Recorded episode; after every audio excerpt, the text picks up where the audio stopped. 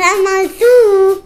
Es ist soweit. Unter meinen Mails fand ich vor ein paar Wochen eine Werbung, die mir die Vorteile eines Seniorenpasses schmackhaft machen wollte. Ich gewöhne mich jetzt an den Gedanken, dass ich zu den alten Männern zähle, auch wenn ich bis zur Rente noch einiges an Jahren herumbringen muss. Ich will nicht jammern. Das Leben mit 50 plus bringt einiges an Vorteilen mit sich. Ich hüpfe zwar nicht mehr so hoch wie früher, kann aber vieles durch Erfahrung ausgleichen. Auch gelassener bin ich geworden, sogar der Erhalt von Werbung für einen Seniorenpass stürzt mich nicht gleich in eine Sinnkrise. Nur öfters mal meinen Mund halten, das will ich noch lernen.